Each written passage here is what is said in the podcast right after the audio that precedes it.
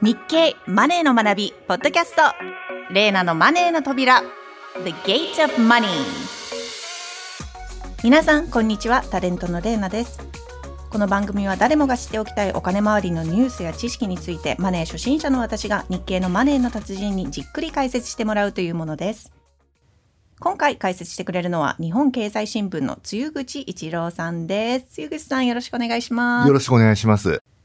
あの最近はですねちょっとまあコロナもね、はい、少し落ち着いてきたっていうことで。そうですよね。そうですよね、はい、それで自分もねちょっと最近土日は出かけるようにしてるんですよ。それで最近渋谷に行ったんですけれども。渋谷にはい、スクランブル交差点めちゃくちゃ人混んでますね。やっぱもう行くたびにちょっと衝撃ですよね。こんなにいるんだそうですよね。世の中こんなに人が、はい、若者がね特にいるんだっていう感じなんですけど。それで交差点に面している蔦屋入ったんですね。ありますね。はい、ちょっと CD、DVD 見ようかなと思って、はい、それもね、すんごい混んでるんですよ。あら、そうですか。うん。それで、あの、ツタヤとか、あとスターバックスコーヒーも入ってますけれども、あのビル、あの大型ビジョンがついてるやつ、はい、あのビルは Q フロントっていう名前なんですね。ちなみにこれどこの物件かご存知ですか？えー私何回も行ったことあるんですけど持ち主は知りませんねどこの物件なんですか？これ実は東急リアルエステート投資法人なんですよ東京証券取引所に上場してるんですね。投資法人変わった名前ですね、はい、東急不動産とかではなく。東急リアルエステート投資法人っていうのは不動産会社ではなくて不動産投資信託。リートの名前なんですね。リートの名前。リート、はい、はい、投資家からお金を集めていろんな物件に投資してるんですよ。へえ他にはどんな物件に投資してるんですか？例えばですね渋谷の cocoti っていうビルこれ宮下パークの向かいにあるんですけれども。えー、どこだろう？どんなテナントが入ってますか？そうですね。 Diesel。それから Tomorrowland なんかですかね。あとゴールドジムが入ってます露口さん大好きのそうなんです。ゴールドジム大好きですからよく行ってますけれども。ちなみに表参道のゴールドジム。これが入ってるビルも、はいはい、東急リアルエステート投資法人の物件なんですね。あと他にあのブラジルのシュラスコで有名なそのバルバッコアとかあとフライングタイガーも入ってるんですよ。えー、私の事務所渡辺エンターテインメントもそのすぐ近くなんで何度も通りかかったことあるんですけどそうなんですね。そういうことでですね今日はですねもうリート投資について解説したいと思うんですけれどもよろしいですか？いやお願いします私たちの身近にある建物にも結構関係ありそうですしね。えー、そうですよね結構ありますよ私なんかも鍛えてるとこが実はリートの物件だったちょっと驚いてるんですけれどもでは今回はですねリート投資についてどんな特徴があるのか注意点は何かといったあたりをですねお話ししたいと思います。えマンションなどを購入して賃貸して、まあ、その家賃収入を得る不動産投資に興味がある人っていうのは結構多いと思うんですね。はい、まあこれなぜかと言いますと安定した利回りを得られるからなんですけれども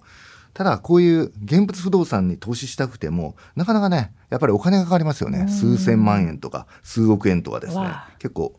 かなりお金がかかるのでなかなかポンとは出せない。そこで不動産投資信託リートなんですよね、えー、少ない資金からまあ、間接的に不動産投資ができるわけです。うん。そもそも REIT リートって何の略でしたっけ？英語で言いますと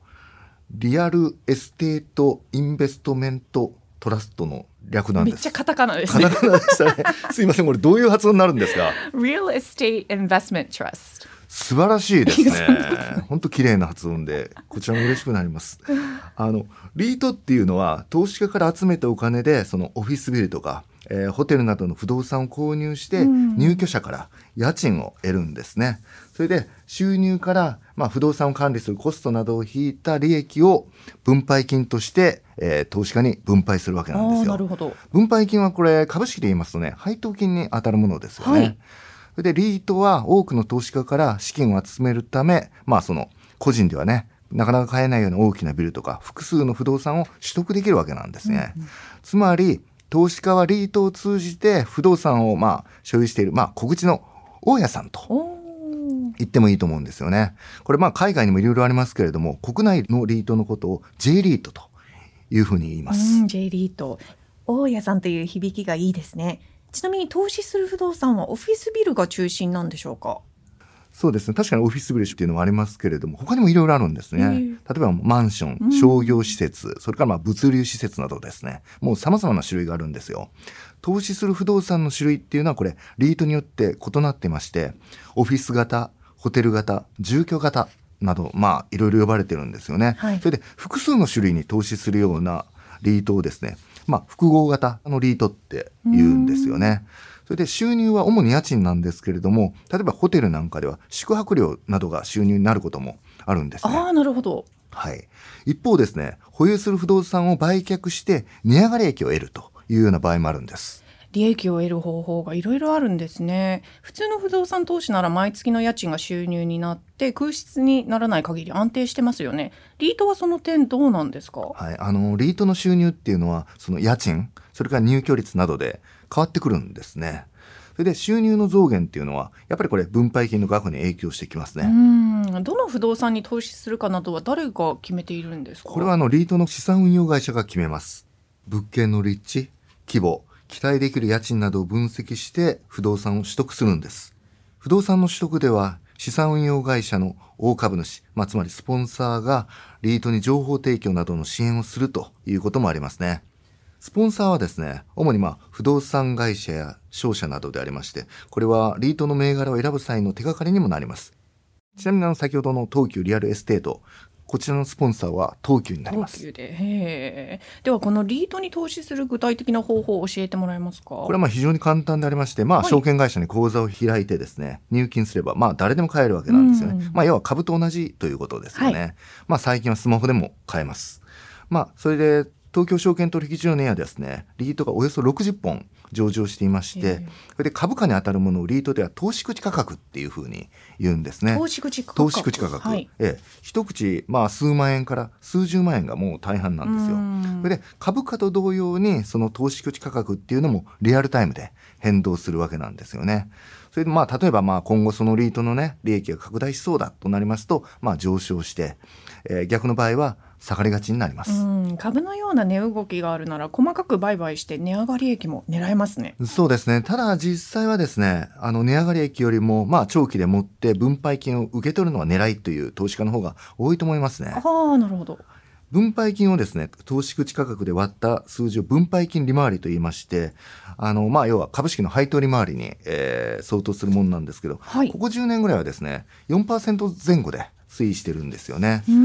上場株式の配当利回りっていうのは、まあ、今だいたい2%台なので、リートは相対的に高利回りということが言えます。あ、そうなんですね、はい、ざっくり株式の倍近いんですね。なぜリートは利回りが高いんですか？これはですね、税金、うん、まあ特に法人税が鍵になってきますよね。法人税が、はい、はい、あの株式は利益からまあ法人税が引かれて残ったお金の一部が配当に回ります。しかしですね、リートは利益の90%超を、まあ、投資家に分配するなど、まあ、そういう一定の条件を満たしますと、法人税がほとんどかからないという仕組みなんですよ。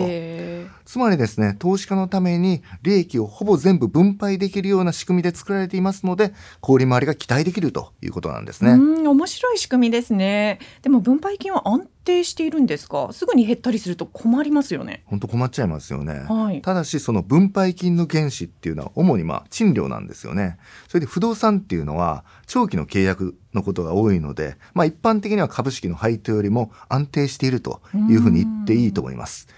あの、2020年にですね、新型コロナウイルスの影響で、まあ、マーケットが混乱した時っていうのはありましたけれども、この時もリート全体で見れば、分配金少し増えてんですよね。そうなんです、ね、そうなんです。さすがにまあ、その、ホテル特化型のリートの場合はですね、分配金は減ったんですけれども、全体では少し増えてます。なるほど。ちなみにこの分配金はいつもらえるんですか？はい。多くのリートっていうのは半年ごとにまあ決算を発表していまして分配金は年2回受け取れることが多いんですね。それでリートの決算期を見ますと、1月から12月まで広く分散していますので、複数のリートを組み合わせますと、分配金を毎月手にするっていうこともできるんですね。えー、毎月お小遣いみたいにもらえたらいいですよね。私も分配金狙いで投資したくなってきました。ただ株のように値動きがあるんで購入後に値下がりするのが心配なんですが。そうですよね。あのやっぱりリートの投資口価格っていうのは大きくまあ変動するっていうことがありますからね。その辺はやっぱり注意が必要だと思います。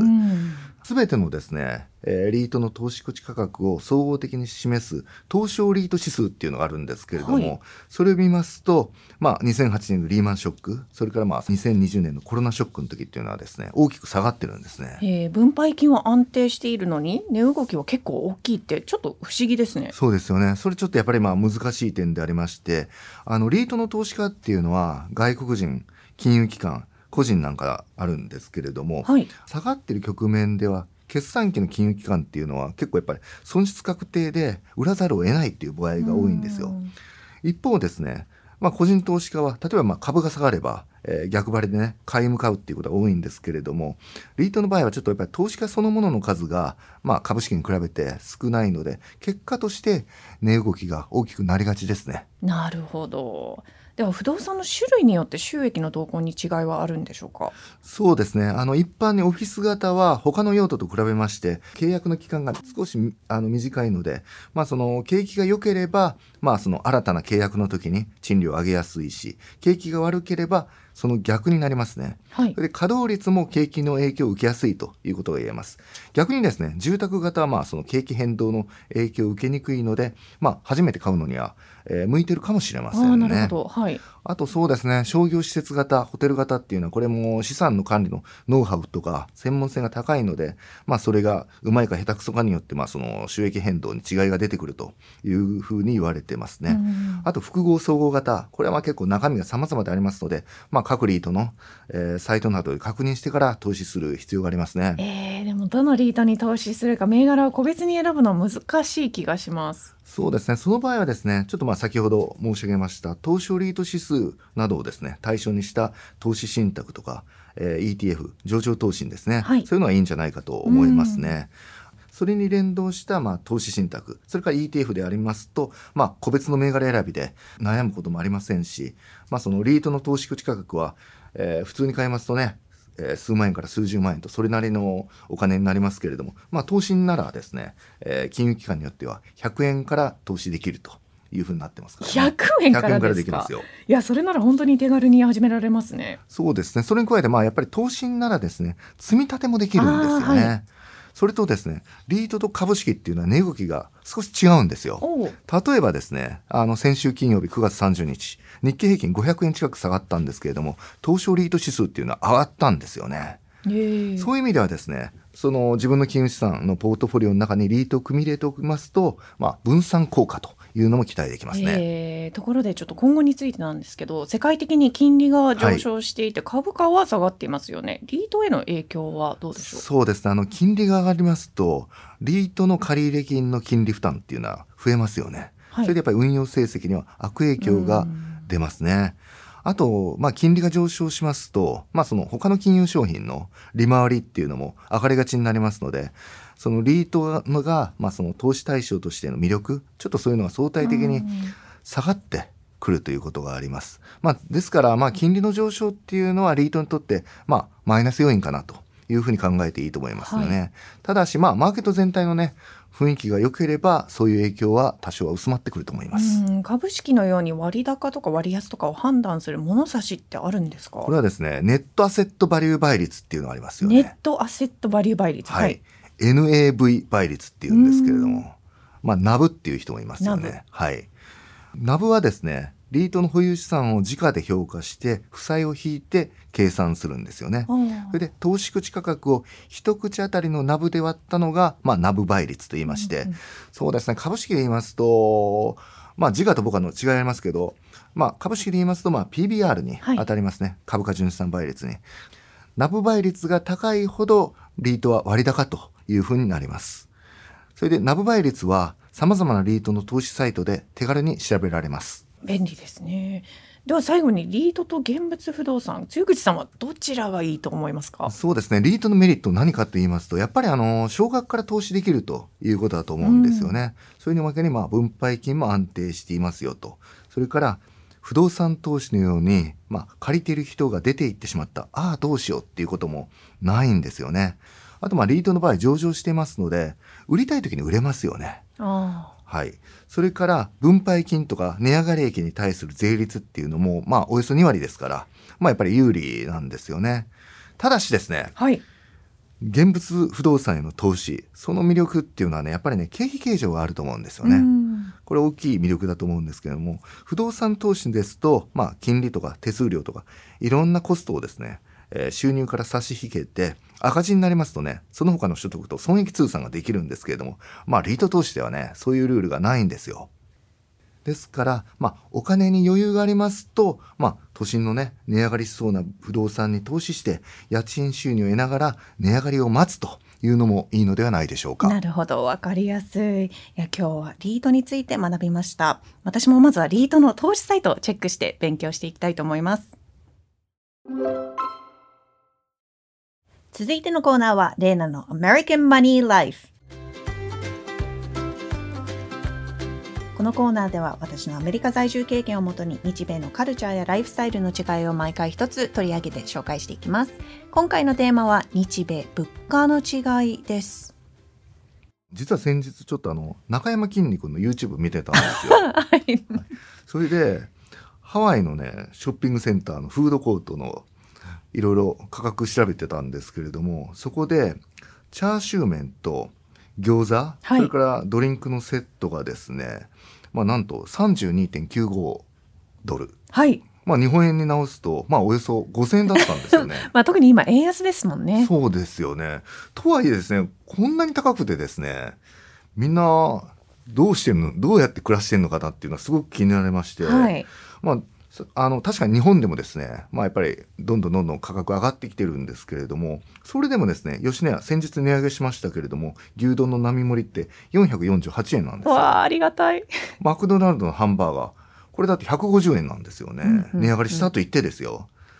まあ、海外から見ますと逆にまあこれ安い日本ということで驚きなのかもしれませんよね。そうですよね。やっぱり特にアメリカのインフレはもう日本よりもかなり加速しているので結構苦しいって言っている友達や、まあ、家族とかもいますね。私の友達で ちょっとこの前話してたんですけど、はい、ビールが昔、まあ、大体2ドルとかで買えたものがもう缶ビールですよ、はい、今はもう5ドル以上だったり6ドル？だったりとかお肉ももう30%ぐらい上がってますし、なので今年の夏はバーベキューする数が減ったって言ってましたね、はい、もうビールと肉がなければもうバーベキューはできないのでちょっともう節約しようとちょっと数を抑えたっていう友達もいたりとかお金にまあまだちょっと余裕がね、あるっていうような人はいいかもしれませんけれども余裕がない人ってどうやって暮らしてるんですか、まあ、そうですね。でも一方で平均賃金は上がってるんですよねアメリカの場合。あ、はいはい、あのこれ私の父が話してたんですけど、えー、倉庫などで働くワーカーとかには、はい、あのもう最低賃金をやっぱり20%以上上げていかないともう人が集まらないって言っていて先日上げたらしいんですよね、はい、12ドル時給12ドルから15ドルに。えーはい、なので、まあ、あの特に今時給とかで働いている人たちは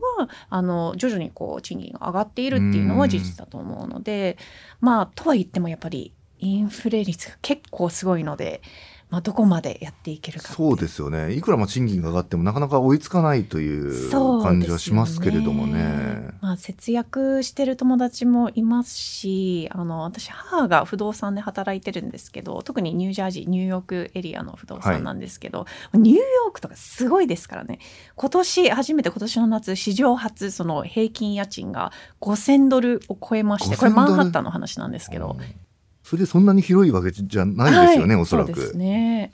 なので、やっぱ海外旅行はちょっと行きにくいですよね、今。そうですね、その、中山きんに君の見て、ショッピングセンターでこんなんだったら、はい、これ海外行けないじゃないかと思いましたよね。そうですよね。私の友達もこの前カリフォルニアに出張に行って、普通にランチでハンバーガーとフレンチフライと、で、まあ、あのソーダのセットで30何ドル。なのでもう本当まさにそうですね。5,000円とか。ランチで5,000円ってちょっともう。結構一人ですよね。一人で。でしかもそんなすごい美味しいものでもなく高級なレストランでもなくなんかちょっとね日本から来るとちょっときついですよね。きついですよね。円安もありますからね、はいまあ、そういう意味じゃ批判されるかもしれないですけども、はい、日本のが安くてよかったなというふうに私は思いますけどね。日本こんなに安くていいのかなっていうのはちょっと疑問としてあります、ね、賃金もねなかなか上がってなくて、ね、東京で最低賃金って1000円ぐらいなんですけれどもね。はいはい、はい。うんそうですよね、まあ、賃金ももう低いですし、まあ、物価も徐々にでも本当に上がってますよね、日々感じます、露口さんも。いや、もうかなり感じますよね。なかなかやっぱりスーパーに行っても食品がねかなり高いのであとプロテインとかプロテインも上がってきてるんですよ。安いので有名なところあったんですけどあそこも値上げしてちょっと困ってきてるんですよね。はい、はい、だから食事の面ではですねもうねこれをね逆手にとってちょっとダイエットしようかなと思ってるんですよね。もうあんまり食べない。なんか前もそんなこと言おっしゃってませんでしたっけ？違いましたっけ？前も言っていたかもしれませんね。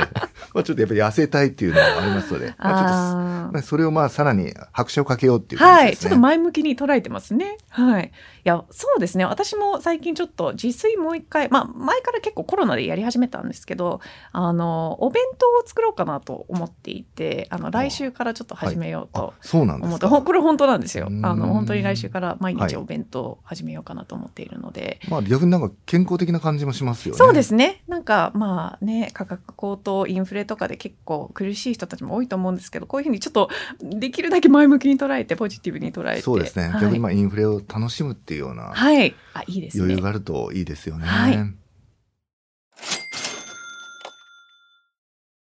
日経電子版のマネーの学びではこれから資産を増やしたいという20代から40代の皆さんに向けた記事を多数用意しています最後に私たちが作っている紙面の特集もご紹介します。10月8日付日本経済新聞長官マネーの学び面のトップストーリーは世界インフレ変わる構図。日経ベリタス10月9日号のカバーストーリーはマンション市況高騰の先。日経マネー11月号の特集はインフレに勝つ資産強化入門です。紙媒体も合わせてよろしくお願いします。千口さん今回もありがとうございました。ありがとうございました。ではレーナのマネーの扉次回もお楽しみに